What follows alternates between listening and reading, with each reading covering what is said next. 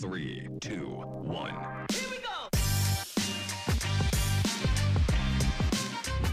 a gente tem uma geração muito mais empreendedora. Né? Acho que o Brasil está mudando muito, né? quando você olha todas essas novas empresas que estão chegando agora, é muito bom para o país essa nova geração. Né? Não é aquela cabeça de industrial, empresário que a gente tinha antigamente, que foi importante num determinado período. O SG ele não é simplesmente uh, filantropia para algo social, ambiental, né? e que depois eu faço um relatório da parte de governança. Não, ele é realmente para que a gente tenha esses pilares como estratégicos da empresa e ele consiga agregar de alguma forma. Então eu tenho visto muito isso e é o que me motiva a empreender, é trazer solução, é gerar impacto, é ver as pessoas crescendo. Seja muito bem-vinda. Seja muito bem-vindo. Eu sou Stefano Venturato. E eu sou Isabela Câmara e esse é um Case para chamar de seu, um podcast da Ancham Brasil. Começando aqui mais um episódio. É, Isa, é um... quero dedicar o episódio de hoje ao Hugo Junkers. Você sabe quem é Hugo Junkers? Não, não sei quem é. O Junkers é o inventor do aquecedor, eu estou com um frio. E graças a Deus eu tenho um daqueles pequenininhos que tá me tranquilizando um pouco a vida, sabe? Boa, boa. Eu tô mais pro inventor do cobertor, porque ainda não, não chegou essa tecnologia aqui em casa ainda. Muito bem, Isa. Bem-vindos a mais um podcast da Anchan Brasil, pessoal.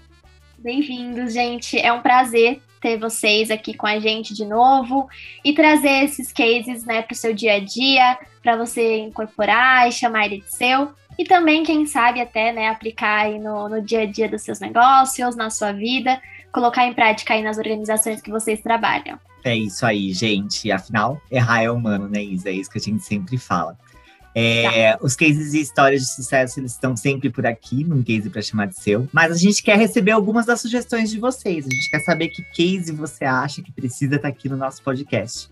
Manda sua sugestão para o podcast.chambrasil.com.br. A gente vai estar tá com vocês sempre às terças e às quintas, né, com um episódio bônus. E sempre, como o Sté comentou, ali com os melhores cases do mundo corporativo, ali de um jeito que você nunca viu, um jeito mais tranquilo, um jeito mais papo do café. E em cada episódio, a nossa ideia né, é trazer cases diferentes para que a gente possa juntos aprender, conhecer a jornada ali de cada um. E hoje também não, não é diferente, né, Esté? Não, de jeito nenhum. Hoje a gente vai falar de um case. Eu, eu tá começando a chover numa olhada, falar que eu sou fã dos cases que a gente traz, né? Mas eu sou muito, muito fã mesmo. Gente vai falar um pouquinho com o Serginho da Trashin. Serginho tem um baita case aí, é uma startup, é uma clean tech é, do Rio Grande do Sul. Ele não gosta muito que a gente fale que ele é do Rio Grande do Sul, porque ele é Brasil, hoje em dia, ele não é só Rio Grande do Sul, mas é, ele vem aí resolvendo um problema que é essencial aí para a nova economia. Então, acho que vocês vão conseguir muito se apropriar das dicas do Serginho. Tem bastante coisa legal no episódio de hoje. Já tô louco para ouvir um pouco mais do case. E bora lá, né, Isa? Vamos entender um pouco mais com o Serginho por que, que o case dele é o que você tem que chamar de ser hoje. É isso aí, bora pro case.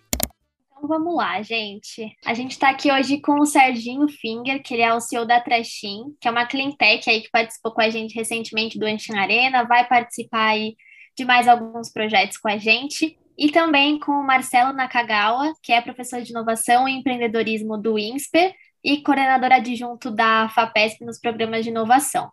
E também é um velho conhecido da, da Anshan, né? É, tá em todas, né, Marcelo? Tá, teve como, como jurado do nosso prêmio Eco recentemente, é um baita amigo da casa. Então, hoje estamos entre amigos da casa, entre literalmente pessoas que estão, acho que estão mais na Anshan do que a gente, né, Isa? Já são quase Chambers, já. Quase Chambers. Eu já come, vou começar provocando, vai, porque já, já tô ficando com essa fama aqui no nosso podcast. É, Marcelo, inovar na prática e inovar na teoria é a mesma coisa? É, na verdade, o que a gente tem hoje é um grande teatro da inovação corporativa, né? Uhum. Muita gente fala que inova, inova, você vai ver de verdade, é, é, meio voo de galinho, né? Você cacareja muito inovação no início, mas não dá resultado, você cai de bico e tomba. Então, a gente tem a, a palavra inovação, ela está muito na moda, mas de verdade, quem consegue praticar, quem consegue executar e principalmente quem consegue ter resultado, são muito, muitas poucas empresas e organizações, né?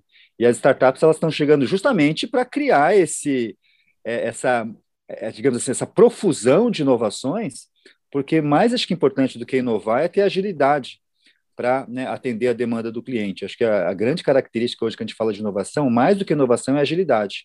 Agilidade para conseguir entender a demanda do cliente e entregar o, né, o resultado que o cliente busca. E muitas vezes as grandes corporações elas pecam justamente por essa falta de agilidade. Né? Então a gente está vivendo um momento aí de um certo modismo de inovação, mas inovação continua, né, sempre foi importante, mas agora é cada vez mais imprescindível para qualquer organização que queira se desenvolver.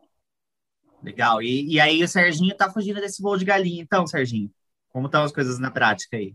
Não, é isso aí, né? A gente Uh, voo de galinha para a gente não, não serviria, até porque a gente é pesado, né? E teria que bater bem forte as asas. Então, a gente tem que se adaptar aqui, inovar o nosso voo uh, e está aí no mercado, né? Trazendo inovação para o setor de gestão de resíduos, né? trazendo tecnologia, trazendo gestão, transparência, né? Que é algo que falta aí no, no setor de gestão de resíduos do país há bastante tempo.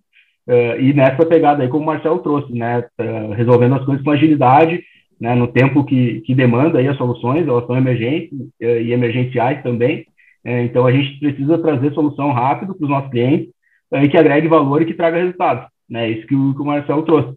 Se a gente trouxer a solução que lá no fim da, das contas não seja viável economicamente ou não traga um resultado positivo, não adianta, né? A gente vai trazer um modelo novo que vai, vai quebrar logo ali na frente. Então, a gente está se propondo a trazer inovação de fato.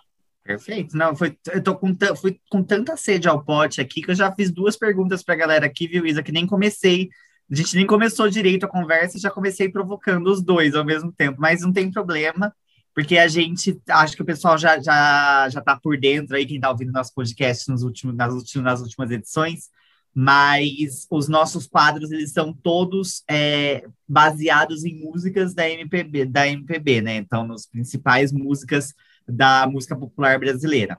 O nome do, do nosso podcast é inspirado numa música do Erasmo, e aí o primeiro quadro, obviamente, acaba sendo inspirado na outra metade da laranja do, do Erasmo, que é no Roberto Carlos. É, a gente começa sempre com o quadro que é o Detalhes Tão Pequenos. E no Detalhes Tão Pequenos é o momento de vocês se apresentarem. Então, como eu já corri, já vocês já até responderam é, algumas perguntas aí. Eu vou voltar um pouquinho o, o nossa, a nossa fita aqui para que vocês possam se apresentar, que ninguém melhor do que vocês mesmos para contar para a gente um pouco de quem são vocês, do que se alimentam, por onde andam, enfim. Acho que é o melhor jeito da gente começar a nossa conversa. Serginho, quer começar você? Pode ser, vamos lá. Primeiro, é uma honra né, estar participando de um quadro com esse nome aí. Minha mãe é fã do Roberto. Opa! É, que mãe não é, né, Serginho? A, a minha, nossa, acho, acho que o maior orgulho dela é que tem Roberto Carlos no podcast. Ela não quer nem ouvir o podcast, mas se tem Roberto não Carlos. Não quer nem saber se é um podcast, se é algo diferente, né? Só o Roberto Carlos tá bom. É isso aí, eu vou, vou mostrar para mim lá, vai ter que ouvir né, e vai adorar com certeza. Uh, bom, eu tô, né, sou CEO hoje da, da Trechin, uh, e toco a parte de parcerias estratégicas. Uh, sou empreendedor aí, eu sempre falo, né? Oficialmente há, há 11 anos, mas né, desde muito novo eu acho que eu me vi empreendedor ali, sempre tentando resolver necessidades né, do, do mercado, né, uh, trazendo soluções para os problemas que eu encontrava no dia a dia, e sempre foi minha maior motivação né, no mercado, na minha atuação profissional, uh, resolver problemas né, que, eu, que eu enxergava. Uh, então, nessa pegada aí, já fui sócio de, de agência de marketing digital, já fiz engenharia de computação, acabei não me formando, fui para administração, uh, né, e aí sim consegui concluir meu, meu curso. Hoje faço pós em gestão empresarial e estou aí na cadeia de gestão de resíduos basicamente desde 2018, que foi onde a gente entrou na, na pegada aí com a Trashim, né, passando por todas as etapas da startup, desde a pré-incubação, a validação do, do MVP, né, o produto mínimo viável, uh, depois né, conseguindo os primeiros clientes, entendendo o mercado, formalizando a empresa, já passamos por aceleração, captação de recursos, né? E todo dia a gente aprende cada vez mais. Então, esse é, é um pouco do, do Serginho, né? E, e, gosto de futebol, gosto de resenha, gosto de cerveja gelada. Então, a área de parcerias me proporciona muito isso. Né? E o mercado. Era isso que eu ia te perguntar. Você falou do Serginho profissional. Quero saber do Serginho, do que, que o Serginho gosta. É, não, o Serginho gosta disso que a gente está fazendo aqui, né? Desse bate-papo, dessa troca de ideias. Eu acho que a gente cresce muito nisso, né? E por isso que eu gosto tanto do mercado de gestão de resíduos, Uh, primeiro que é um mercado que proporciona essas trocas, essa colaboração, né? E a gente tem, tem aprendido bastante conversando e criando parcerias aí, né? E eu gosto de tomar esforço. Então esse é o Serginho, né? Gosto de trabalhar em conjunto e aí estou no caminho certo, aí estou no, no, lugar certo, na hora certa. Bom, muito legal, Serginho. E, e agora você, Marcelo, conta aí pra gente um pouquinho do que se alimenta, onde você vive, se você também, igual, igual o Serginho aí, igual, é amante da colaboração, gosta aí de, de muitos papos, conta um pouquinho pra gente. Tá bom, eu tenho por volta aí de 30 anos, né, como experiência como executivo, né, eu comecei, fiquei 10 anos em banco de investimento, depois eu fui para construir estratégica, depois no final do século passado eu comecei a trabalhar com startups, né, e, e teve a primeira bolha.com, que, que né, foi bastante interessante, muito aprendizado também. É, depois eu fui para minha carreira mais, digamos assim, científica, né? Eu, eu, fui diretor de inovação do IPT aqui em São Paulo. É, depois eu voltei para o Venture Capital, trabalhando na Naspers. A Naspers é um, é um, um, grande fundo de investimento internacional aqui no Brasil. A gente investiu na Movile, né, que é também a dona do iFood, investiu na Vtex, investiu na OLX. É, e, e, lá na China a gente investiu na Tencent, que é uma das maiores empresas do mundo, hoje a sétima maior empresa do mundo. E depois disso, eu meio que cansei dessa vida como executivo, né? Eu entrei na área acadêmica. Então eu fui para o INSPER, cuidar do Centro de Empreendedorismo do INSPER. Depois eu fui para a FIAP, cuidar da área de inovação e empreendedorismo da FIAP. E hoje eu estou na FAPESP, que é a Fundação de Amparo à Pesquisa do Estado de São Paulo, é, apoiando, cuidando de um programa, né? Eu sou um dos coordenadores do, do PIP, em que a gente coloca até 1 milhão e 200 mil reais por, por startup. Em paralelo, né, há 20 anos eu, eu comecei minha carreira como professor, eu trabalho com educação executiva, né? Tenho uma carreira acadêmica hoje há 20 anos, né? Então eu sou professor, principalmente dos MBAs da do INSPER, da FIA, da Fundação Dom Cabral, do Instituto Butantan, da, da Fundação Vanzolini e da Unicamp. E, e, atuo também como consultor, ajudando algumas empresas a estruturar a área de inovação. Né? Ajudei o Bradesco a estruturar o InovaBra, a Cirela, a CSN, é, são várias empresas que eu ajudo, e tenho uma atividade como voluntário, né, eu faço parte da Rede Mulher Empreendedora, foi fundada por uma aluna minha, Ana Fontes, faço parte do conselho, faço parte do Conselho da Anjo do Brasil, ah, e também da, da, digamos assim, da, do comitê que tra trabalha a área de inovação dentro do Butantan, e também faço parte da Anjos do Brasil, que investe em novos negócios, né, em empreendedores. E assim já criei vários programas de educação empreendedora né? Um, um deles foi Inovativa Brasil é, que, que foi, inclusive, acho que o Sérgio passou pelo Inovativa Brasil, mas eu estruturei né, a área de educação da, da Endeavor, o Bota para Fazer e outras iniciativas também de educação empreendedora. Sensacional, um senhor currículo, hein? Dá até. Dá, não tenho nem roupa para isso, hein? Ó, a gente tá Por com isso dois. que deu uma caída aqui na, na é, energia. É, o currículo é tão pesado, gente, que, que, caiu na metade do que o, o Marcelo estava falando, a gente teve que voltar. São 30 anos, o né? do Marcelo ali parece bem mais novo que eu, mas só de experiência tem a minha idade.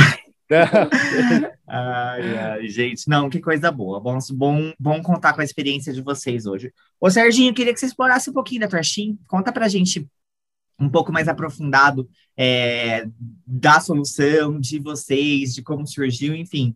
Já vamos começar a, a falar dos detalhes tão pequenos da Trashim também. vamos lá. A Trashin, a, a, ideia da Trashin surgiu lá naquela agência que eu, que eu era sócio, na né, agência de marketing. Em 2012, a gente participou de um hackathon, quando nem era tão famoso assim, né, o tipo de evento. É, era um hackathon proporcionado pela Adobe francesa, é, de web design, na verdade. E aí o tema era sustentabilidade e tecnologia. A gente trabalhava muito com e-commerce na época e a gente, cara, tem que desenvolver alguma coisa relacionada ao que a gente sabe. Né? E aí pegou um problema global, porque quem ia avaliar era uma instituição global, uh, e o lixo, né, o resíduo já era um problema né, há bastante tempo. E a gente sabia que tinha ali um potencial valor, né, porque a gente via a questão do, né, dos recicladores e tal. Então a gente pensou, tá, por que não trocar o resíduo por, por uma moeda, né, que a gente cria essa moeda, um banco, uh, e esse, essa moeda possa ser utilizada no e-commerce para adquirir produtos sustentáveis, né, e fechava a cadeia ali de economia circular. E aí a gente desenvolveu isso em 24 horas, fez o site e foi selecionado entre os finalistas né, entre os 15 finalistas globais. E a gente, pô, tem, tem alguma coisa aqui. Né? Quando a gente voltou, a gente botou na maratona de empreendedorismo da URGS, mas aí tinha aquela mentalidade né, de plano de negócio, 80 páginas, né, uma mega estrutura para desenvolver, milhões de reais para botar de pé o negócio e, obviamente, não saiu do papel. E a ideia ficou guardada. E aí, em 2018, surgiu um edital do, do Instituto Federal aqui do Rio Grande do Sul, que o tema era sustentabilidade e tecnologia. Uh, e a gente entrou mais para entender como é que funcionava esse mercado de startups, né, de inovação e startups, escalabilidade, replicabilidade, uh, e a gente acabou validando o negócio muito rápido, né, em três meses, é, conseguiu os primeiros early adopters ali, né, os primeiros interessados em, em adquirir a ideia, uh, e começou a atuar com o mercado de condomínios, né, gestão de resíduos recicláveis em condomínios. Um modelo totalmente diferente, né, a gente fazia de graça e remunerava ainda o condomínio, uh, tentava se remunerar pelos resíduos, e aos poucos, obviamente, a gente foi modelando o negócio para a gente poder ficar de pé, né, financeiramente, economicamente, e aí uh, foi acelerado aí pela Inovativa Brasil, né, com quatro, cinco meses ali de vida, a gente foi selecionado no Inovativa Brasil, como o Marcelo comentou, uh, depois, no final do ano de 2018, recebeu a primeira aceleração da Venture, né, uma aceleradora aqui do Sul, uh, que também apostou na ideia e a gente conseguiu trazer os sócios full-time para o negócio. E aí, dali em diante, né, a gente conseguiu ir escalando o modelo, né, sócios com experiência, também executivos ali nas suas áreas, né, uma equipe qualificada. Uh, fez a primeira rodada de captação em 2019, né, menos de um ano ali de formalização, a gente levantou um milhão e cem através da CapTable e Act Crowdfunding, foram mais de 400 investidores, né, o que também nos abriu portas em, em vários estados. A gente conseguiu né, aí dar o segundo passo, que era a expansão nacional. Né, ainda era conhecido como uma empresa de gestão de resíduos de Porto Alegre, era isso que a gente era conhecido.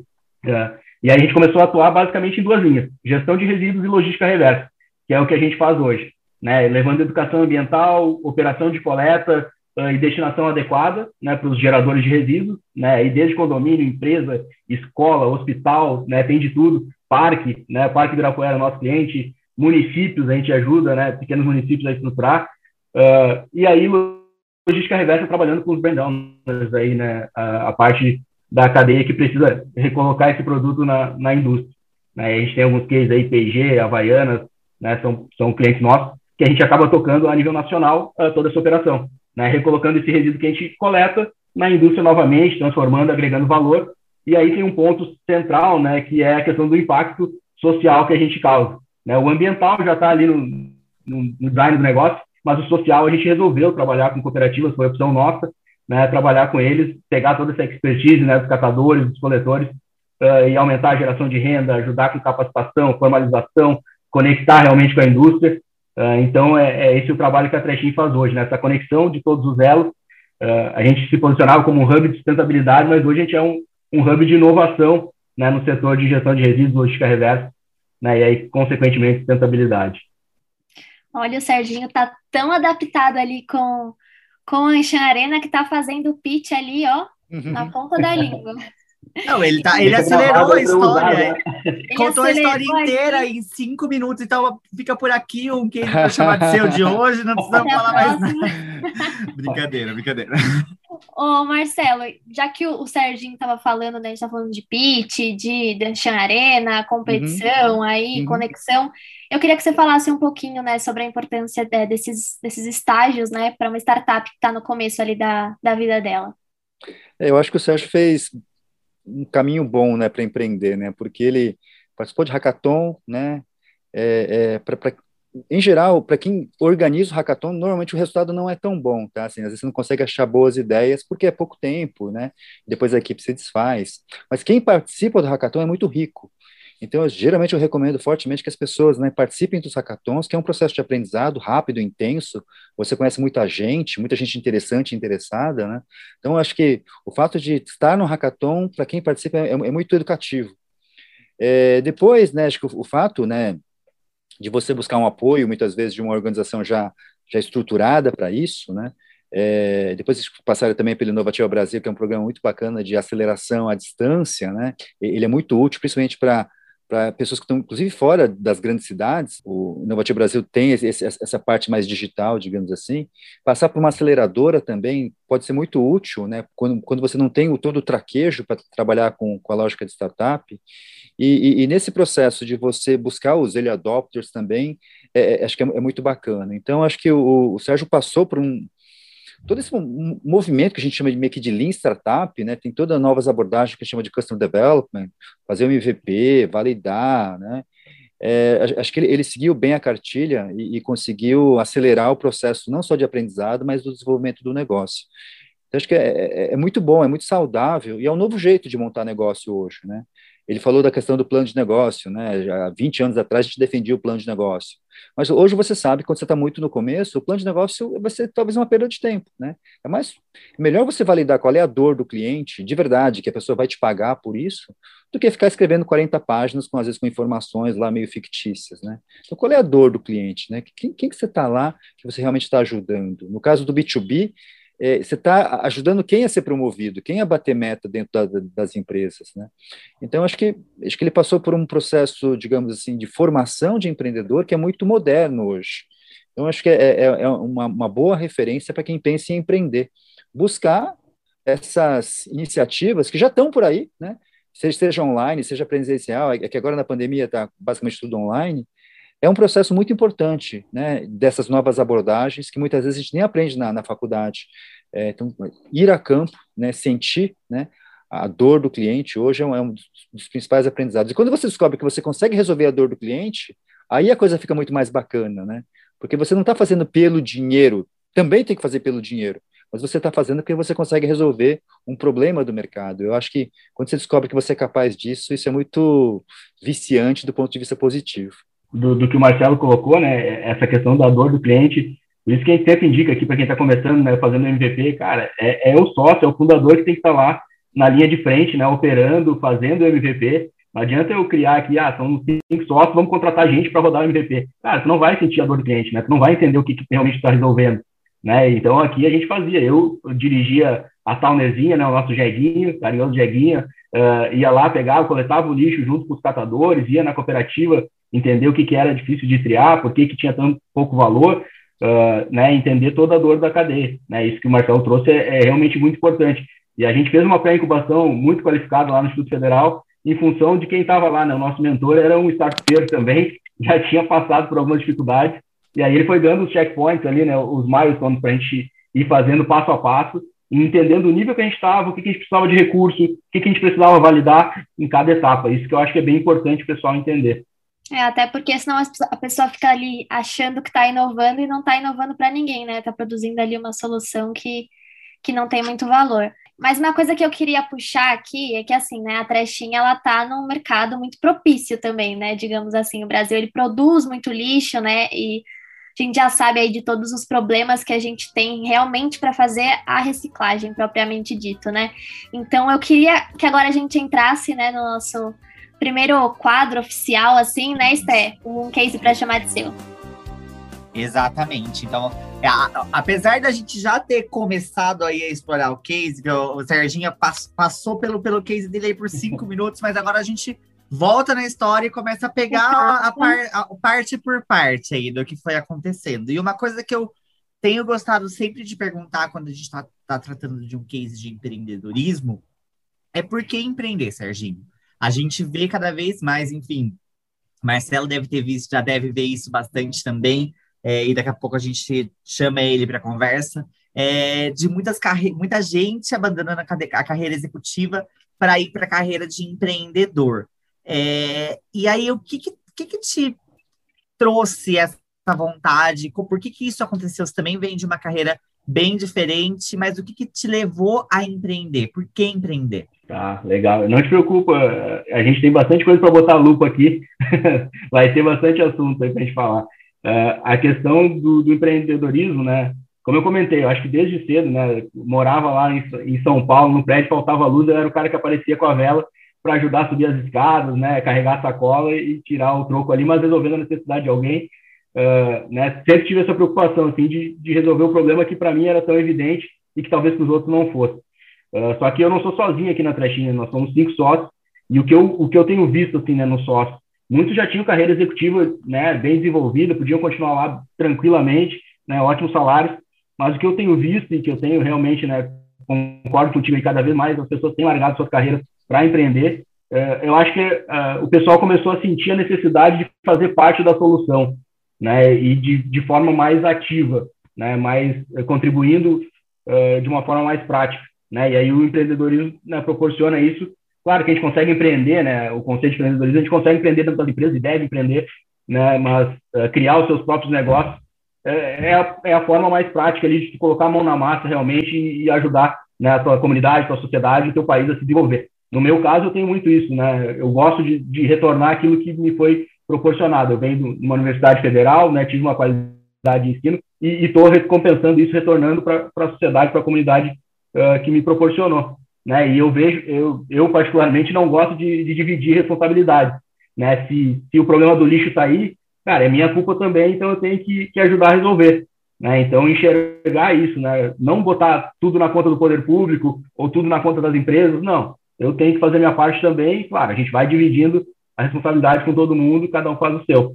Então, eu tenho visto muito isso e é o que me motiva a empreender, é trazer solução, é gerar impacto, é ver as pessoas crescendo e conforme a gente vai levando solução e vai engajando todo mundo. Né? Isso hoje a gente já impacta aqui na Trashing mais de 2 milhões de pessoas né, com o nosso trabalho. Né? Gera aí mais de 200 mil reais de renda mensal dos nossos parceiros e, e funcionários.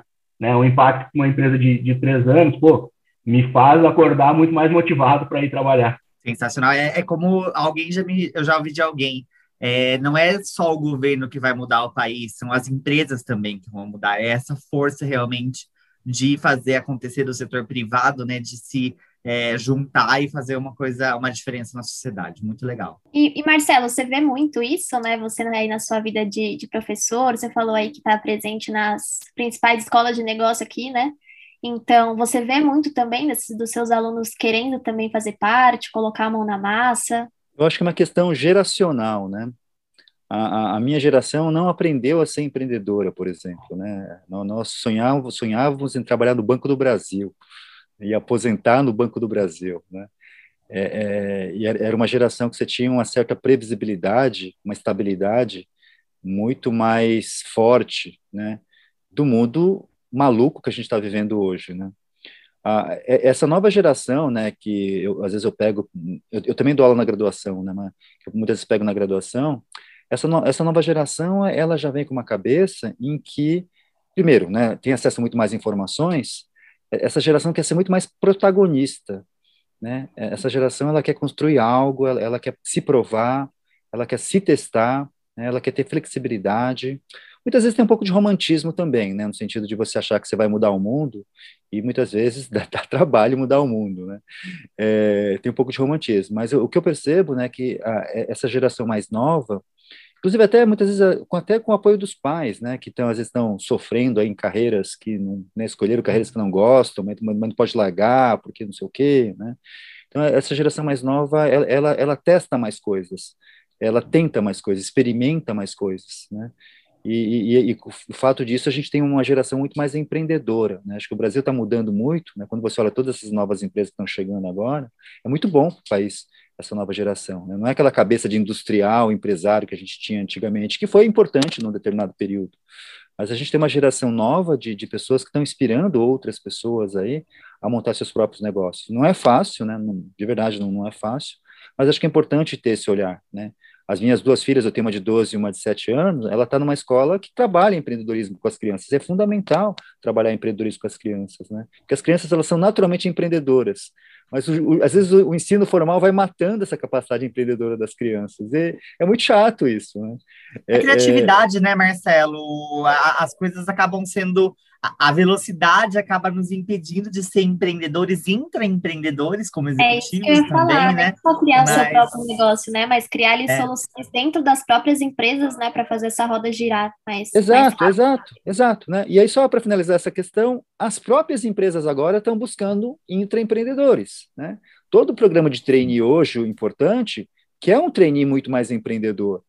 É, se você quer um jovem que vai, vai, entrar dentro da empresa e vai inovar dentro da corporação. Então, acho, acho muito bacana esse movimento, que a gente tem mais empreendedores ou empreendedores. Isso é bom para as empresas, é bom para a carreira de cada um de nós, né? E no final do dia é bom para a sociedade. É isso que o Marcel trouxe, né, da, da questão de, de matar tanto a educação quanto as empresas antigamente, né, matavam o empreendedor. É, foi algo que é, aí eu senti na prática, né, quando eu fiz engenharia era algo muito técnico. Né? E aí eu estava ali, né, com meu perfil era mais de empreender e não vi espaço. Então, cara, não é aqui para mim. Né? Vou, vou procurar outra, outro lugar para me adaptar. E a questão do, das empresas também, né? Eu não saí já criando minhas empresas, né? Comecei trabalhando e nas empresas dentro eu não tinha autonomia para executar meu empreendedorismo, não tinha o espaço, a liberdade que hoje tem. Né? Então, isso que o Marcelo trouxe é bem importante, né? As empresas se adaptarem para o novo cenário. Sensacional. E eu, eu, até ia puxar uma coisa sua, viu, Sérgio? Já até estão olhando aí para a solução, olhando para um pouco da sua jornada empreendedora. Eu já sei que a resposta é não, tá? Mas a solução uhum. da Trashin nasceu pronta? não, obviamente não. se nasce, eu, eu, eu, sou o rei dos clichês aqui, viu? Então, se nasce pronto, nasce tarde, né? Então, não nasceu, não nasceu pronto. Não, mas não é uma pergunta boba, não, viu? Porque a gente enxerga muito empreendedor que tenta deixar o, o negócio pronto, o modelo pronto antes de lançar no mercado, né? E aí, cara, tu mata o teu negócio antes de começar, com certeza. Né? O ideal e o conceito de MVP, né? Essa questão da startup uh, dá muito mais certo é, é, por essa flexibilidade que até o Marcelo trouxe, né? A gente poder testar, ir validando, entendendo a dor do cliente e tem mais flexibilidade para mudar mais rápido, né? Do que as grandes corporações. Então, tu tem que usar a prática ali, o mercado dia a dia para ir aprimorando seu serviço, né? Não conta para a gente um pouco, conta para a gente um pouco dessa jornada, Serginho, de como foi esse essa validação, revalidação, enfim, conta para a gente um pouco como foi desenvolver e fazer a Trashin chegar até aqui. Tá, a gente, como eu comentei ali, né, o MVP a gente fez lá durante a pré-incubação, uh, a gente começou uh, aqui no meu condomínio, né, na cidade de Cachoeirinha, na região metropolitana de Porto Alegre. Né, a gente pensou, tá, onde é que eu vou conseguir alguém que, que queira me dar o lixo para eu trocar por dinheiro e levar para algum lugar? Né? Então, ah, mas deixa eu te fazer uma pergunta antes, já que eu deveria ter feito antes, mas eu, a, a, gente, eu já converso com o Serginho tem tempo, mas não pergunto. Você não é natural do Rio Grande do Sul, ou é? Eu sou, sou gaúcho, sou gaúcho de Porto Olha, Alegre, mas, mas já Seu sotaque é menos forte do que eu esperava, viu? Que a gente ouve sotaques tão mais fortes do, do Sul, né? o Marcelo, que estava com a gente no, no, no episódio anterior, a gente, o sotaque dele é bem mais pesado do, do Sul mesmo. Sim, não, eu, eu me adapto fácil, já morei em São Paulo, Santa Catarina, e, e até é pareço né, natural do lugar ali, eu vou me adaptando.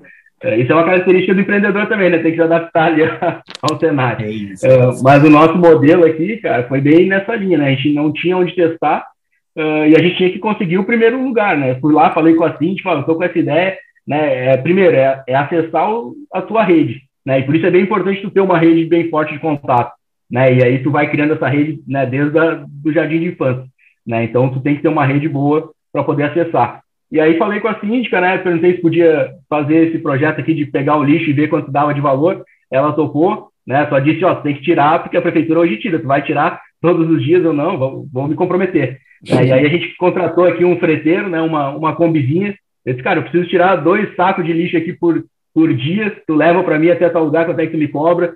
Aí o cara, não, eu cobro 100 reais para fazer o frete. Eu, tá, vamos embora. Daqui a pouco começou a dar mais saco de lixo, que eu estava ensinando a galera dentro do condomínio a separar melhor né? E aí começou a ficar mais caro, né? E aí eu tá, já tá na hora de rever o modelo. Né? A gente viu que comprando uma Towner ali e alguém dirigindo saía mais barato, né? E aí comprou uma Towner, tá, mas quem é que vai dirigir? Uh, o empreendedor full time, né? E aí é muito importante ter alguém full time no negócio também, né? A galera acha, não, vou continuar no meu emprego aqui e vou desenvolver uma ideia em paralelo. Cara, muitas vezes não vai dar certo porque tu não tá te dedicando o necessário. Né? Aí eu dirigia, estava o dia todo ali com os, com os catadores da cooperativa, os recicladores, vendo as dificuldades deles, trocando ideia e conversando, né? E fui pegando os insights. E aí a gente, né, depois que estava dando certo no condomínio, tá, agora já dá para replicar o modelo. Né? Agora vamos atrás de outro condomínio. E aí, rapidamente, a gente já estava em oito condomínios em Cachoeirinha. Uh, e aí, lá na cooperativa que a gente trabalhava, a prefeitura fazia coleta e levava lá. Eles estavam levando 32 toneladas por mês. A Trechin, com oito condomínios, quatro meses de vida, estava levando as mesmas 30 toneladas para eles. Né? Então, a gente viu que a educação impactava a coleta com a frequência certa, né? tudo isso que a gente estava fazendo realmente tinha um valor agregado uh, para a cadeia. Né? E aí, depois disso, a gente foi, tá, agora como é que eu conecto as empresas, que é o financiador da cadeia, para me monetizar? Né? Tinha várias hipóteses lá de, de receitas, a gente tinha que ir testando, e a gente está testando até hoje. Né? A gente já passou aí, eu tinha comentado de uma rodada lá com a Captiva, a gente já passou por uma segunda, né? a gente é inclusive recorde em tempo de captação de Act Crowdfunding. Uh, e muito nessa, nessa linha, né, de testando as coisas passo a passo e validando o modelo. Né? Não adianta eu querer testar tudo ao mesmo tempo que não vai funcionar, né? eu não vou conseguir testar com a dedicação uh, necessária. Então a gente foi né, validando ali, mas esse foi o primeiro ponto. E aí a gente já estava né, com 50 mil usuários. A gente falava isso, não, tem 50 mil usuários. Eram oito condomínios, mas tinha 50 mil pessoas lá dentro. Né? Então, tu entender também os números que chamam a atenção aí, né, dos investidores e que vão acreditar na sua ideia.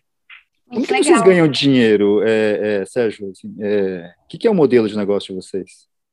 Uh, hoje, depois de todas essas validações, né, hoje a gente tem, a gente cobra né, do gerador de resíduo uh, a parte da logística, então a gente cobra para fazer esse serviço de educação e coleta do material, Uh, a gente tem uma linha de logística reversa, onde as empresas bancam para a gente fazer a coleta dos seus materiais e recolocar na, na cadeia produtiva.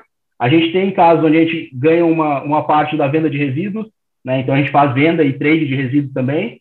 Uh, a gente tem parte de transformação, a gente tem parceiros que transformam o material e a gente ganha uma participação no produto final, que é onde realmente a gente consegue agregar valor. Né? E, e tem toda essa parte de, de dados, né? dados de consumo. A gente tem um sistema onde a gente armazena todas as informações né, de coleta, de impacto social, de onde está sendo destinado, comercializado, uh, e vai extraindo dados de consumo. Então, hoje eu já sei se um condomínio é classe A ou E, só pelo tipo de consumo do condomínio. Né? Isso hoje tem bastante importância. Muito legal, Serginho. Uma coisa que eu ia te perguntar, que você estava falando né, agora, que vocês ainda estão procurando, estão testando aí os diferentes modelos de negócio, e eu queria trazer um pouquinho para a questão da conexão com grandes empresas, né, com empresas estabelecidas. É, vocês recentemente né, lançaram o piloto com, com a P&G, e a gente sabe, principalmente pelo sucesso aí das, da, da Trashing, né, de, de alguns projetos da Trashing, que essa aproximação ela é muito boa tanto para as empresas quanto para as próprias startups e para a sociedade também, né, de uma maneira geral.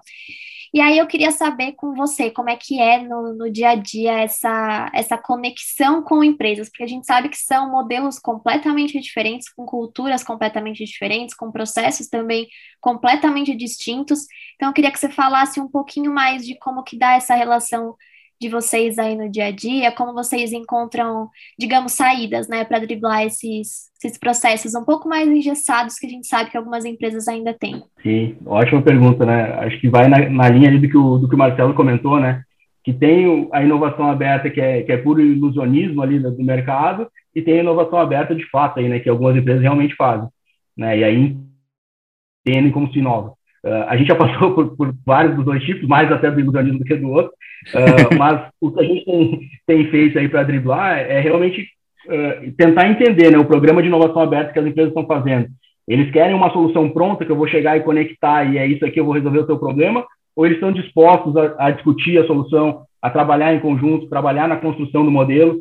Né? Esse piloto que tu comentou da P&G é muito nessa linha. Né? A gente rodou o piloto com a P&G, uh, entendendo quais eram as dificuldades da Trechinho e da PG, o que, que a gente estava resolvendo do cliente, entendendo o que estava agregando de valor, e a Trechinho melhorou seu produto. Né? No fim das contas, se eu não, não validar o piloto com a PG, eu tenho um produto mais qualificado. E a PG testou o que ela queria testar. Né? Então, a gente vê muita empresa aqui que é só, não, uma solução que o meu departamento de tecnologia não está desenvolvendo, eu vou lá e contrato no mercado e, e boto aqui. Ah, isso aí, ok, é uma conexão comercial, mas não é inovação de fato ali aberta. Né? E aí um ponto que o Marcelo trouxe, né? entender quem é, o, quem é que eu estou fazendo crescer dentro da empresa lá, né? Subir de cargo, bater as metas. ajuda quem a bater meta. Eu sempre falo que se, se você não ajudar alguém a bater meta, não vai, né? é isso aí. É, e nessa linha a gente entendeu, a trechinha ela não é um, o setor de facility da empresa, eu não estou lá na operação do cara que precisa de coleta de resíduos, não, eu estou agregando valor para o cara do marketing, para o cara do comercial, né, para o cara uh, de operações também, mas muito mais com viés de agregar valor para o produto final dele. Né? O, hoje o consumidor quer um produto mais sustentável, né, que de fato tenha ali uma embalagem que seja reciclada, né, que seja transparente na questão dos indicadores uh, né, socioambientais.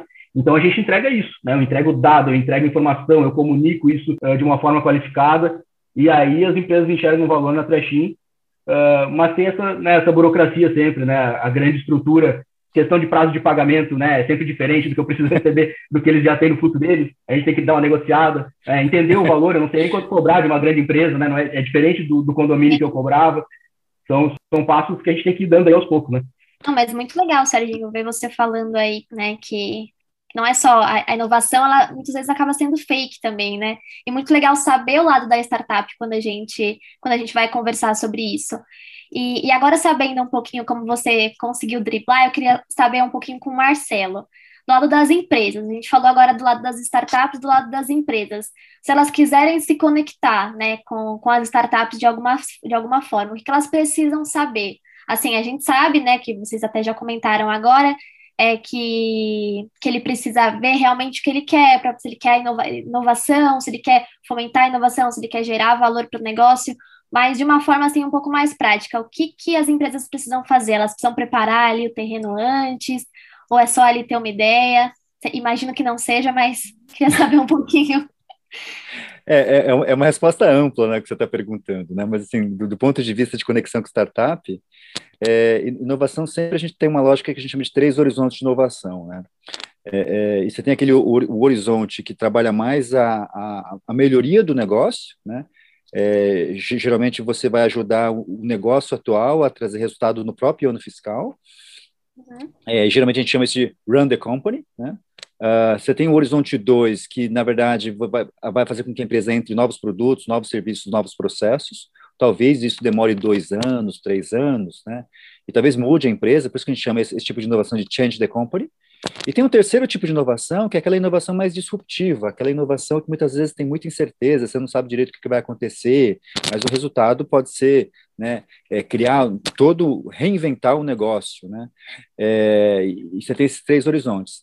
E quando você vai, uma grande empresa vai trabalhar com startup, a, você tem, tem, aquele horizonte 1 que você vai ajudar a executiva a bater meta. Então é importante ver né, quais são os desafios quem tem esse desafio dentro da, da corporação, quem que é o executivo ou executiva que tem meta, e aí como é que você faz com que essa startup ajude esse executivo a bater meta. No Horizonte 2, você vai co-desenvolver, a gente está falando de colaboração, de co-criação, né? Então, a startup, ela entra dentro de, um, de, uma empresa e ajuda essa empresa a desenvolver um novo produto, um novo processo, né? uma, uma nova forma de atuação.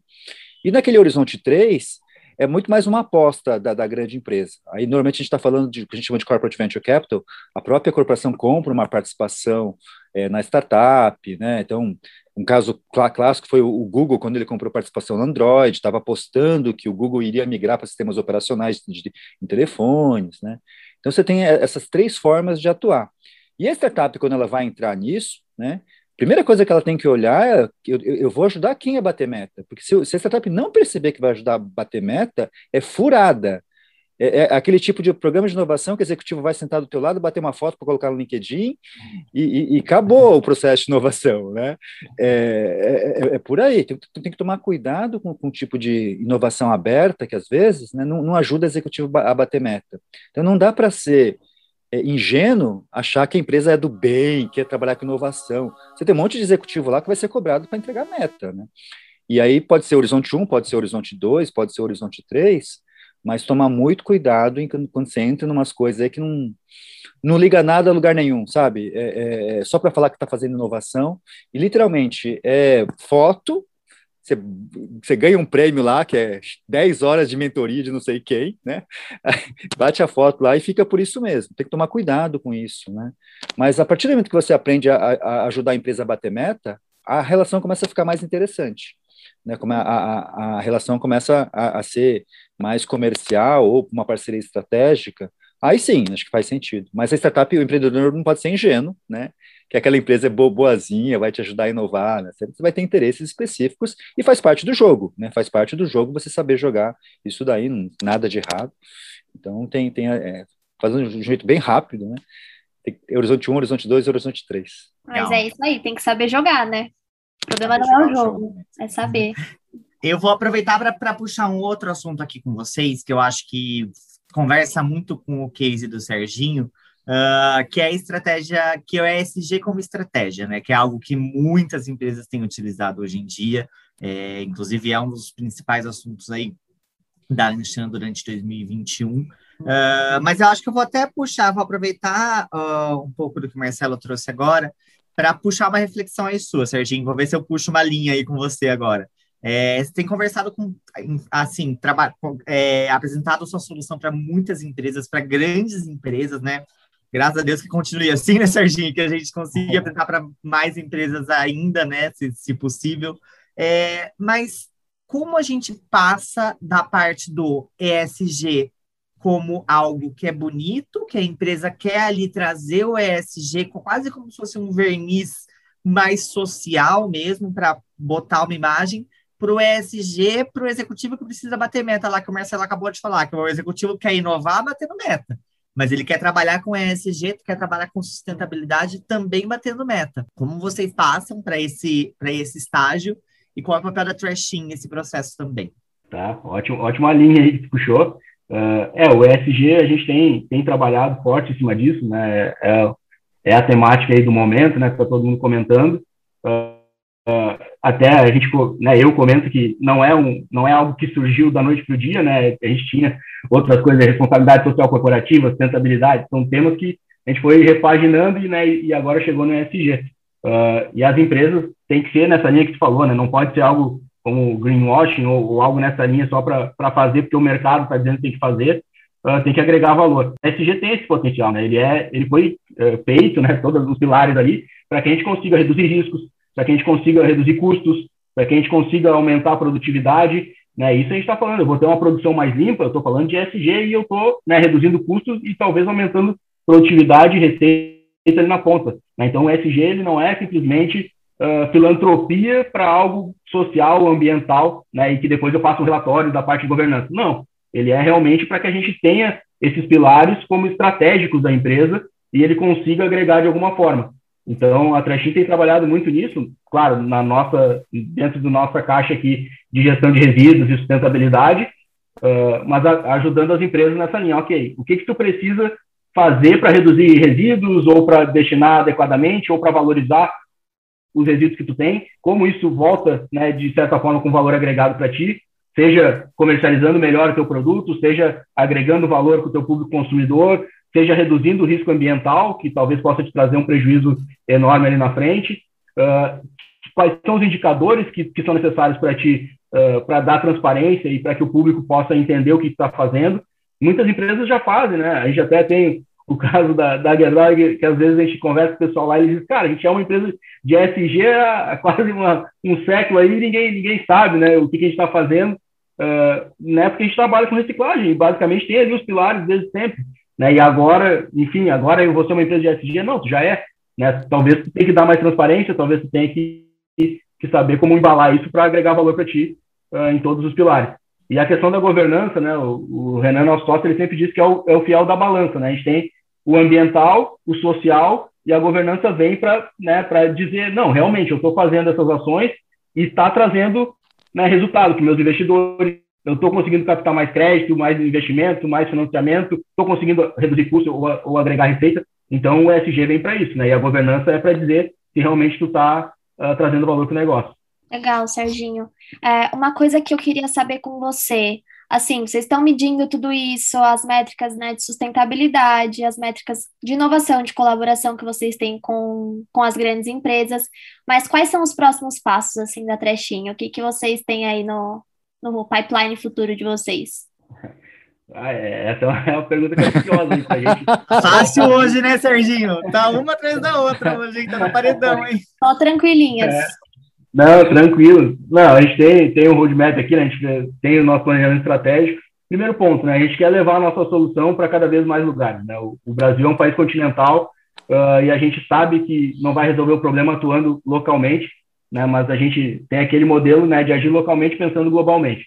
Então eu tenho que fazer um modelo replicável que eu consiga realmente executar lá no, no norte do país e que funcione aqui no sul também. Uh, então a gente está nessa pegada aí de criar esses modelos, né? O que que funciona realmente de fato e a gente está nessa pegada. Né? A gente já está em sete estados aí, uh, vai abrir mais três agora até metade do ano. Então já está tomando conta do país, né, rapidamente. Uh, então o modelo realmente provou que é replicável e escalável. E aí, dentro disso, o que, que a gente quer? Né? Ajudar realmente as empresas a entenderem quais são as dificuldades para fazer a logística reversa e a gestão de resíduos. Né? Porque, porque tanta empresa bota grana, porque não falta dinheiro, tá? tem muito investimento nesse setor, né? tem várias empresas bem estruturadas operando, então o que, que falta? Falta comunicação na cadeia. Então vamos entender quais são os gaps entre os elos, vamos desenvolver a logística, vamos desenvolver a economia local. Então a Trechim está se propondo a isso, entender quais são as dificuldades de cada região e tentar desenvolver né, para que a gente consiga realmente ganhar escala. Tem lugares que vai faltar transformador de resíduo, tem lugar que a logística vai ser complicada, tem lugar que é problema de educação mesmo e a galera não separa, né, mas cada um é um, é um modelo. Né? A gente vê o pessoal batendo, ah, falta educação ambiental. Cara, não falta às vezes. Às vezes a pessoa é super educada ambientalmente e falta uma coleta passando na frente para ele poder destinar adequadamente. Então a gente está nessa linha aí e ajudando as empresas e a comunidade a se desenvolver nesse sentido. Muito bom, sensacional.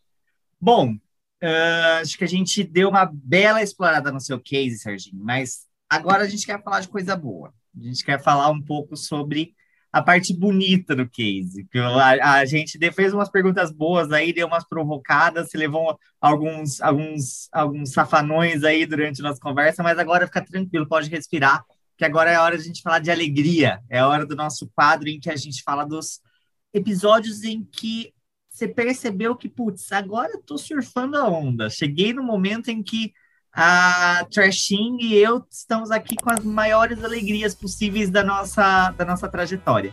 Então é hora do nosso quadro Alegria Alegria. Bora, vamos lá, Serginho. Então, já, já começando aí, que dia que você acordou, recebeu aquele e-mail ou aquele telefonema e você falou: Meu Deus, cheguei lá.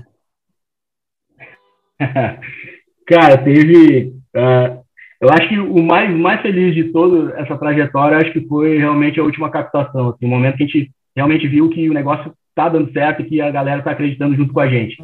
Né? A gente fez uma última rodada aí com a CapTable, muito em função também do trabalho da CapTable, da Start lá, né? o pessoal muito qualificado, mas a gente levantou um milhão em, em quatro horas, né? com mais de 200 investidores de todos os estados do país.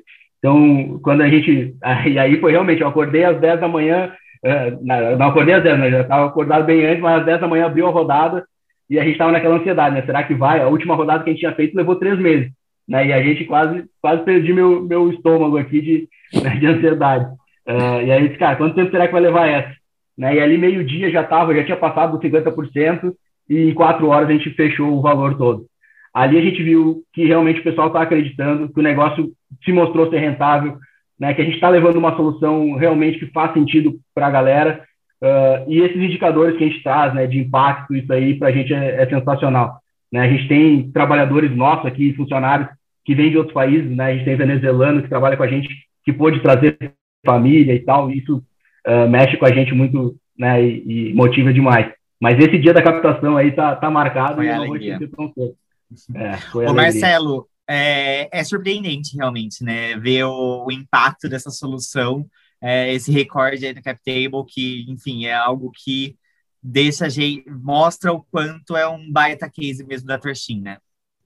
É, é, o, o, negócio né, que o Sérgio está desenvolvendo, ele é um negócio importante e muita gente quer apoiar, né, assim, não só como negócio em si, que ele conseguiu modelar um negócio que faz sentido, mas também pelo propósito, né, acho que muita gente hoje também olha investimento como propósito também, então, é um, é um ótimo propósito para você investir.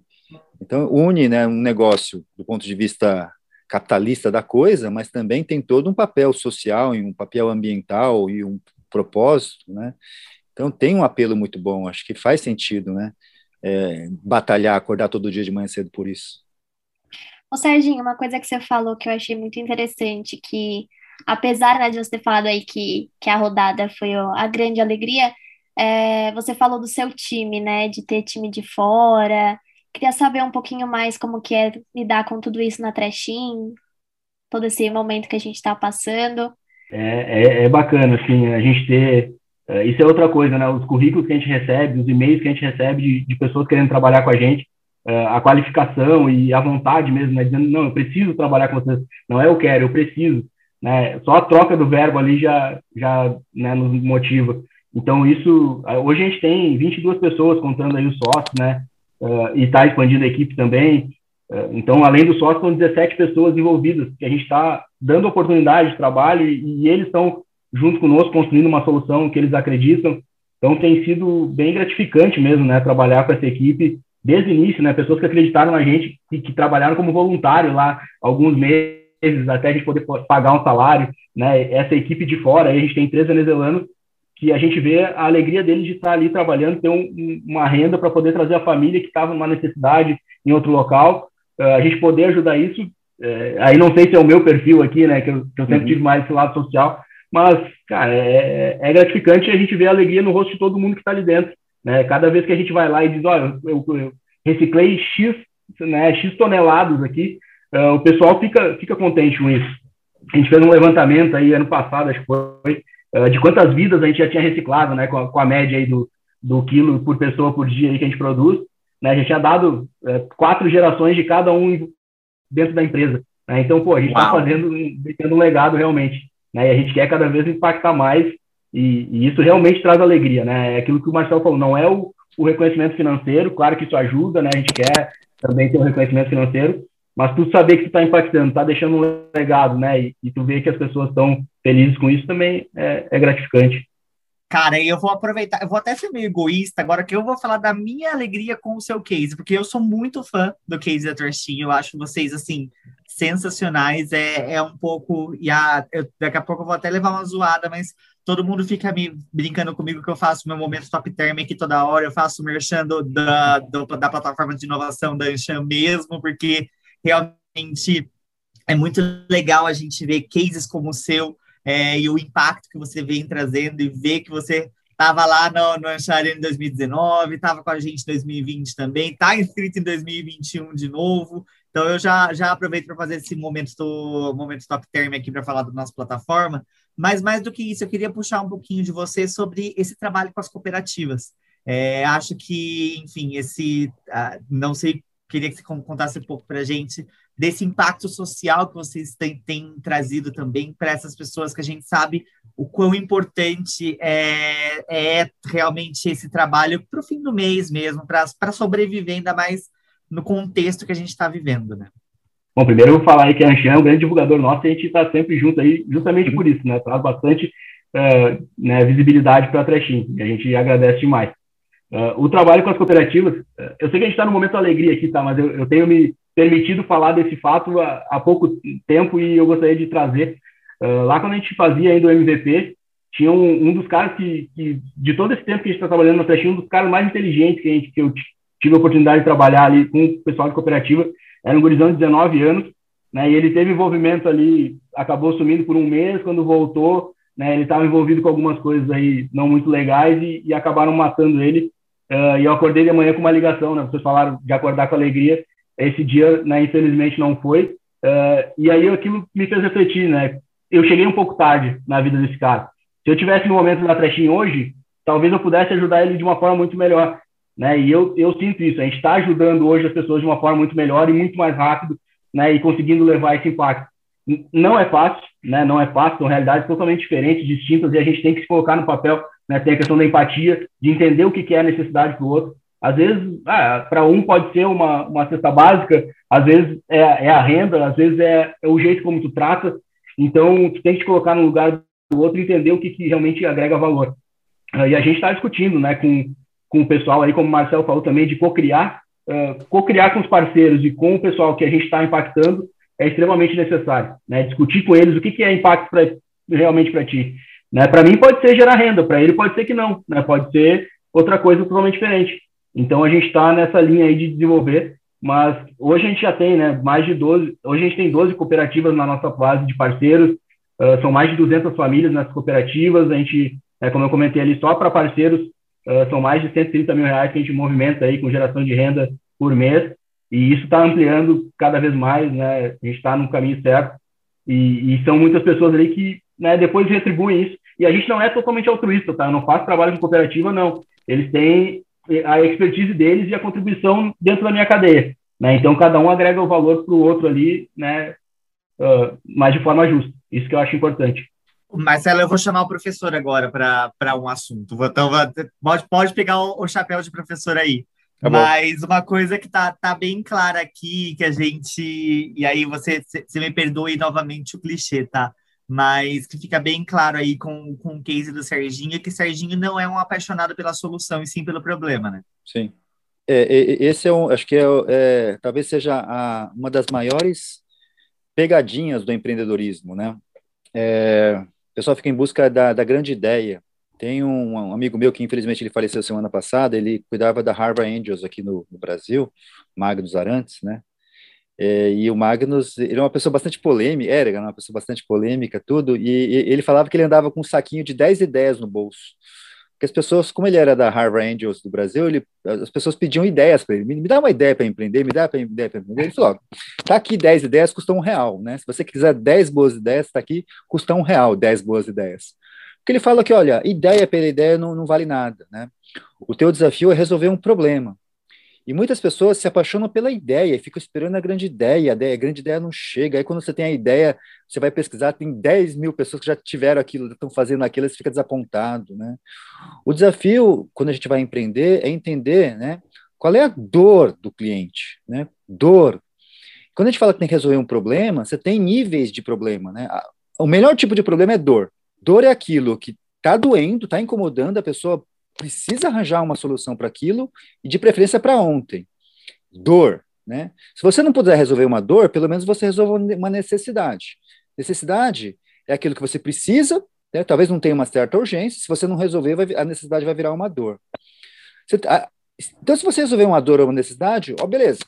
Agora, quando você vai para situações mais complicadas, é quando você resolve um desejo, tá? Então, assim, desejo é aquela coisa que você quer, mas se você conseguir resolver, você vai ficar feliz. Se você não resolver, você não vai ficar triste, né? Desejo. Antes do desejo, você tem uma pior situação que é o capricho. O capricho é aquela coisa que você quer porque quer, mas você não tem direito do que você quer e não tem nenhuma relação com aquilo. E tem alguns empreendedores que resolvem o capricho das pessoas. Só que o maior problema, e aí eu acho que o, o, que, que, que, que o Sérgio está, ele entra no mercado, que é, muitas vezes, é o mercado que a gente chama de não problema. Não problema é aquilo que todo mundo fala que é um problema, mas na hora de tirar o dinheiro do bolso, ninguém tira dinheiro do bolso, né? Então, você, você pega no nível, o ideal é que seja dor, se não for dor é problema, aí você vai caindo, né? Desejo já não é tão bom, né? Capricho não é tão bom. E o problema é o não problema. Sustentabilidade é um não problema. Sustentabilidade, você pergunta para a maioria das pessoas, né? E, isso é um problema? Todo mundo fala, claro, não, né? Temos que ser mais sustentáveis. Mas de verdade, as pessoas se mexerem para tornar o mundo mais sustentável é uma pequena parcela, né? E o desafio, né, que, que o Sérgio conseguiu resolver, ele está resolvendo necessidades, eventualmente dores das empresas, né? Que agora com toda essa lógica de ESG, não é só falar que é sustentável. Quais são os indicadores, né? quais, qual, qual, é a veracidade de, de, desse indicador? Então, ele, ele começa a resolver, né, a Trashin começa a resolver uma dor das empresas, que é metrificar, mostrar a informação. Então, é, é, tem muita gente que vai empreender em sustentabilidade e é aquele abraçador de árvore, né, aquele, uma pessoa que monta uma ONG, mas acha que tem um negócio, né? É, mas, no fundo, o negócio tem que resolver uma necessidade ou uma dor do, do cliente. Então, essa questão, quando a gente fala da ideia, de verdade, a ideia não vale nada. Né? O desafio é qual é o problema que você resolve, qual é a necessidade. E, normalmente, né, quando você vai interagir com as pessoas, você vai perceber que esse problema, que essa dor ou necessidade, tem várias perspectivas, tem várias outras pequenas dores, né, que tecnicamente a gente chama de jobs to be done, é, vários jobs que, às vezes, se você resolver, a solução fica muito mais incrível. Só que muitas vezes não é óbvio se você não sentir a dor, né, vivenciar a dor do cliente. Então, o que o Sérgio faz muitas vezes em lidar com o catador, lidar com a pessoa que trabalha na cooperativa, sentir, né, ir lá, é, é, vivenciar, você percebe que tem várias nuances do que a gente está chamando de dor e problema. E não é uma visão elitista que você fica olhando de cima, né, e, e, e às, às, vezes a, o problema acontecendo. Você tem que sentir. Quanto mais você sentir a dor, melhor você vai resolver o problema. Né? Então, essa questão da ideia é, é um, digamos assim, uma armadilha que normalmente as pessoas caem, né? Que é buscar a grande ideia, se apaixonar pela ideia, quando na verdade você deveria se apaixonar e resolver o problema, resolver a dor do cliente e fugir, né? De, de caprichos, né? Desejos e principalmente do não, não problema. Legal, muito bom, Marcelo. Aí eu queria perguntar, Serginho, aproveitando aí que o, o que o Marcelo estava falando, do problema, que acaba não sendo problema, né, na, na prática, quando a pessoa precisa tirar ali o dinheiro do bolso, é, eu imagino que na jornada da Trashing deve ter tido, claro, muitas histórias boas para contar que a gente já contou aqui no Alegria Alegria, mas também suspeito que algumas não foram tão boas assim, tanto para o negócio quanto talvez até para o tema é, que vocês que vocês abraçaram. E aí eu queria saber o que, que você encontrou assim de dificuldade nesse caminho e o que, de certa forma, ali, parafraseando molejo, o que não era amor era cilada. Acho que você pode cantar no, um pedaço da música para começar, viu, Serginho? Porque ó, o Gui não pode pôr a música, porque senão o, o, o, o agregador nos, nos derruba. Mas se você cantar, acho que não tem problema. Oh, beleza. Não, vou começar aí com quase morri do coração. Empreendedor todo dia quase morre do coração, ainda mais no, no Brasil. É, é quase de um, um mini infarto. Uh, mas uh, questão de cilada, né, e, e, não, não era amor, a gente teve, e aí eu acho que vamos mais pro, até para o conselho de, de empreender mesmo, né, e, e uh, aí as armadilhas que tem no caminho, Uh, a questão de equipe, geralmente, né, a gente vai, vai montar um negócio, escolhe a equipe ali, muito em função da amizade, não do que vai contribuir para o negócio. A gente teve dificuldades assim, né, e perdeu amizade ao longo do caminho, em função do negócio, mas a gente tinha estruturado o negócio, né, tinha ali acordo de sócios, tinha né, contratos de vesting, tinha um monte de coisa que protegeu o negócio. Né, isso eu acho importante, quando a gente está falando aqui de, de, empreender e de ter né, uma empresa, isso é, é muito necessário. Né? Então, fica aí a dica, né? Quando vai montar uma equipe, é legal, às vezes, trabalhar. Os sócios da Trechinha são né, amigos de infância e familiares, mas está tudo lá, né, registrado, e se acontecer qualquer coisa, como já aconteceu, uh, a saída ou né, os problemas são mais facilmente resolvidos, e não impactam a empresa. Então, tem essas ciladas aí no meio do caminho, uh, e aí tem, né, do, no dia a dia aí do, do, dos não problemas, né, quando a gente começou o negócio lá, a gente, cara, eu vou de cara aqui no, no meu Oceano Azul, né? Não tem ninguém trabalhando em condomínios, só a prefeitura, né? O poder público aqui para mim é um concorrente fácil de bater, né? Ele não, não agrega tanto valor quanto, quanto a minha, minha empresa. E ali a gente começou a fazer essa coleta de graça, como eu falei, se remunerar pelo resíduo, totalmente sem ter a noção ainda, né, de quanto valia o resíduo, do que que eu ia impactar na cooperativa, porque a nossa coleta, ela, né, depois da triagem, ela é individualizada. Eu sei o que cada gerador está gerando. E aí eu dava um trabalho enorme para a cooperativa fazer isso. Né? E aí ainda tomava um percentual do resíduo, que era a única receita que ela estava recebendo. Né? Eu estava levando mais volume, estava levando aproveitamento melhor, mas eu estava tomando uma parte muito importante dele. Né? Então, às vezes, esses, essas hipóteses que a gente tem como certas, né, é, é legal a gente questionar.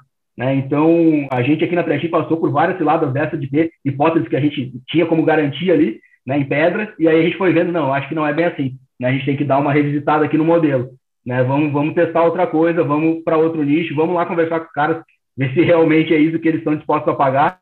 Uh, o caso que o Marcelo trouxe aí de não, de não problema, o condomínio é bem específico para a gente. Tem vários condomínios que nos procuram, não, porque eu preciso fazer, porque eu tenho problema, meu resíduo. Tá, beleza, custa menos de 10 reais por mês por unidade. Quer pagar? Ah, não, não paga. Pô, então não é um problema, não é uma dor Exatamente. Ainda, né? Exatamente. Quando virar dor, a gente conversa. Show então, me the money. Né, se o cara não está disposto a pagar 10 reais, é, show me the money, bota aí, vamos, vamos embora. Então, essa questão aí, pra gente, né, geralmente são oscilados, são mais nessa linha, assim, né, quando a gente acha que alguma coisa é certa e começa a trabalhar e desenvolver, né, e no meio do caminho a gente vê que, que a nossa premissa estava errada. Ô Marcelo, eu quero, eu quero puxar um, um, uma, um ponto de ciladas com você também, mas eu vou inverter um pouco o jogo agora porque uhum. quem está quem tá nos ouvindo, nosso público hoje é muito transversal. Então, tem uhum. empreendedor nos ouvindo, tem executivo nos ouvindo, tem gente uhum. que não está nem no mercado, às vezes, nos ouvindo, porque, enfim, essa é uma das maravilhas da gente estar tá nesse, nesse meio aberto aí mesmo. Uhum. Então, eu quero puxar de você o que, que você vê aí de quais são as potenciais ciladas no caminho de um executivo de uma grande empresa, de uma média empresa, que quer inovar, de um executivo que quer Uh, também se inspirar aí na jornada do Serginho, de levar empreendedorismo para a sua estrutura, de começar a lidar com startups, trazer startup para dentro de casa, enfim. Quais são as potenciais ciladas no caminho desses executivos aí? Eu, eu, eu, acho que eu posso inverter a resposta já falando a solução, né? Porque acho que a solução vai vai trabalhar Melhor com várias coisa. outras ciladas. Já fala né? cilada e já fala como evitar a cilada para gente. Por, porque é, inovação pressupõe prototipação, de cara, né? Inovação não é aquela coisa que você consegue planejar tudo direitinho e vai sair exatamente como você imaginou. Não é uma receita de bolo. Então, é, executivos, né, executivas que trabalham em empresas mais estabelecidas, a gente não aprendeu a prototipar, a gente aprendeu a planejar para minimizar o risco e acertar. Então, toda a nossa mentalidade é minimização de risco. E quando você vai trabalhar com inovação, faz parte fracasso, faz parte falha, né? faz parte do jogo isso. Então, o grande desafio quando a gente pensa em inovação, né, para quem trabalha dentro de uma corporação, ou mesmo numa pequena empresa ou média empresa, é aprender a prototipar. Aprendeu a prototipar, né, é, seja fazendo uma POC com uma startup, seja fazendo um MVP dentro da corporação, né? aprendeu a prototipar e, aprend... e a prototipagem, é, ela pressupõe que você, não é que você vai... A gente, a gente fala muito do fail fast, né, do, do, fracasso rápido. O objetivo não é fracassar rápido, tá? o objetivo é aprender rápido. Não é, ah, eu fracassei, né? Eu vou competir com você quem fracassar mais rápido, né? Não, não, não é isso, né? O, o objetivo é, o fracasso faz parte, eu tenho que fracassar de uma certa forma rápido e barato, mas o objetivo não é fracassar, o objetivo é aprender para depois ajustar e fazer uma segunda versão, uma terceira versão, uma quarta versão. Né? Acho que a, a, a, maior de todas as armadilhas é essa questão de não saber prototipar. Aprendeu a prototipar, a coisa flui. Né? A aprender de uma forma rápida e depois criar uma segunda versão, uma terceira versão, a coisa flui e fica muito mais gostoso trabalhar com inovação, porque você tira aquele peso de você ser o Steve Jobs, que vai ser o gênio, né? É, e, e, mesmo ele também prototipava, mas é, inovação pressupõe testar, prototipar, mas tem que ter método, né? Você tem que estudar, não é prototipar por prototipar. Né? Você tem que estudar o que, que é MVP, né? como é que eu crio as hipóteses, como é que eu crio o MVP, como é que eu valido o MVP. Né? É, então, as grandes empresas elas estão passando por essa mudança de mentalidade que é difícil, porque todo mundo é pago para gerar previsibilidade, né? para minimizar o erro. É, mas protótipo não, protótipo a gente vai errar, vai aprender, vai ajustar, então, a, a resposta mais básica, né, né, acho que todas as armadilhas, elas são diminuídas, reduzidas a partir do momento que as empresas aprendem, os executivos aprendem a prototipar. Né? Isso eu acho que é a parte mais importante. Sensacional, gente. Bom, acho que temos um case, temos um episódio. É isso, Isa? Temos, temos um case, temos um episódio. E, gente, assim, confessando para vocês, eu estou bem inspirada ouvindo o Serginho falar, tudo que o, que o Marcelo observou também sobre esse case me inspirou bastante. Não, total. Dá vontade de sair correndo, mudando o mundo, né? Eu espero que vocês que estão ouvindo a gente estejam na mesma vontade. Gente, quero agradecer demais a presença de vocês hoje, por inspirarem o pessoal aí, por trazerem a visão de vocês sobre esses assuntos tão essenciais para o nosso dia a dia, para a vida mesmo, é, por nos ajudarem a, a trazer um pouco mais, então, Marcela, por puxar as linhas certas aí com o Serginho, e Serginho pela sinceridade aí, para que a galera consiga se apropriar do seu case para chamar de seu, para realmente levar o case para dentro de casa. Obrigado demais, gente. Então, valeu. E é, aquilo, é aquilo que a gente fala, né? O Marcelo trouxe aí do saquinho de ideias, vou começar a usar isso aí também. Uh, a gente está tá sempre disposto né, a compartilhar nosso case, como foi a jornada. Uh, se isso né, servir de motivação para alguém, de aprendizado, a gente fica muito feliz. Né? O que vai mudar é realmente a execução, aí, como o Marcelo falou. Né? E, e queria deixar um convite aqui, já aproveitando que a gente está né, no podcast da Anshan. Uh, a gente tem uma coprodução aí que foi lançada recentemente com a Anshan e Trashin, né, a revista SG Trends. Então, quem quiser acessar, né, pode acessar o nosso site lá, trashin.com.br barra ESG Trends, com S no final, uh, que vai ter lá o, o acesso, né, preenche formulário, baixa gratuitamente a revista lá, pode se informar um pouco mais sobre o assunto aí. É isso, boa. Marcelo, brigadão, viu? Eu que agradeço. Obrigado, gente. Boa. É isso, pessoal. Temos um é case. Isso, Muito obrigado. Certo. E é isso, pessoal. Esse foi um case para chamar de seu de hoje. É, reforçando para vocês, a gente está sempre por aqui todas as terças com o episódio principal e as quintas com o episódio bônus. Diquinha de amigo, ouve os dois. É sempre bom, você consegue tirar bons insights tanto do resumão quanto do episódio grande. É, não esqueçam de dar o follow no nosso podcast, acompanhar todos os nossos episódios. Então, no seu agregador favorito aí, dá o follow para você sempre receber quando chegar um episódio novo da nosso, do nosso podcast. E compartilha com quem precisa entender um pouco mais sobre um case, quem precisa inovar mais. Compartilha com seu chefe, com seu amigo, com seu colega, com sua mãe, com seu cachorro, com quem você quiser. Você confere mais sobre a Anchan no anchan.com.br. Lá encontra um pouco mais sobre a atuação da Câmara em 12 diferentes estados e em 15 regionais.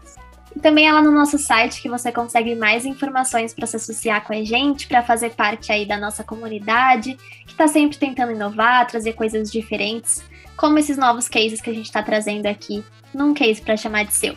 Segue a gente também nas nossas redes sociais, é só você buscar por Anchão Brasil em todas as redes: Instagram, Facebook, LinkedIn e Twitter. E a gente quer muito saber o que vocês estão achando do, do nosso podcast. Então, mandem sua opinião, mandem o que vocês estão achando, sinal de fumaça, críticas para podcast.anchambrasil.com.br. Manda crítica, mas manda elogio também, que a gente gosta. Aí a gente está esperando vocês. Esse episódio foi idealizado pela Ancham Brasil, com Guilherme Domingues na edição e captação, Vinícius Roque, Victoria Ferrari, Nicole Dias e Herbert Barlow na produção. Eu sou a Isabela Câmara. Eu sou Stefano Venturato. E a gente se encontra no próximo case. Até a próxima. Beijo. Esqueci o resto das redes sociais. Esqueci o site do Anchama.br. Vamos lá. E não usa isso.